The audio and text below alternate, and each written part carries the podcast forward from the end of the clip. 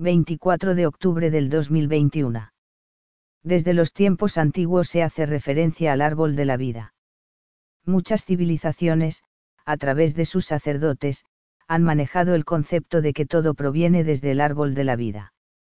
Pero lo cierto es, que muy pocas personas, a través de la historia, han tenido realmente la información verdadera, de qué es el árbol de la vida. Es cierto, que toda la existencia conocida por nosotros, y otras que ni imaginamos, provienen de lo que llamamos el árbol de la vida. El árbol de la vida, va más allá incluso de la fuente creadora, Nevadon, que creó toda la existencia de nuestra realidad. Nuestra fuente creadora, incluso proviene del árbol de la vida.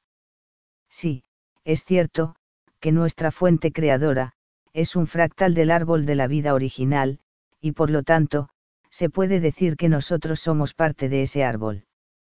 Muchas interpretaciones se le han dado al concepto del árbol de la vida, pero todos ellos están dados desde nuestra concepción mental de la materia, por lo tanto, no es posible definir qué es el árbol de la vida, porque no es un concepto, es en sí, una energía.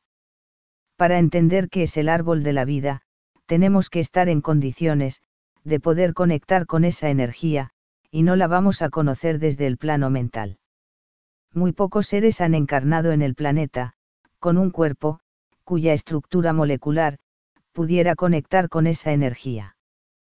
Por lo tanto, algunos de los que se refieren al árbol de la vida, no tienen idea aproximada a qué están haciendo referencia. Unos pocos que realmente estaban y están en contacto con esa energía creadora original, tratan de trasladar con las mejores intenciones, en conceptos mentales, lo que es esta energía. Como toda energía, está armada de un campo energético, el cual se puede ir desplazando en estructuras energéticas, que forman un mapa energético, el cual se puede observar. El problema radica en que este mapa energético, tiene una estructura tan avanzada, que es muy difícil traducirlo al plano mental de la materia.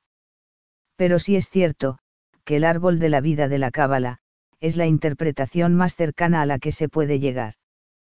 También es cierto, que a este diagrama de las 10 esferas y 22 senderos, se lo ha interpretado de diferentes formas, algunas se alejan del concepto original, pero otras se acercan bastante, pero estas por supuesto son las menos conocidas por la mayoría de nosotros. Para algunos el conocimiento representa poder. Canalizado por, Edgar A. Wilson. Este audio fichero fue creado por Panopreter. Lo obtiene de www.panopreter.com.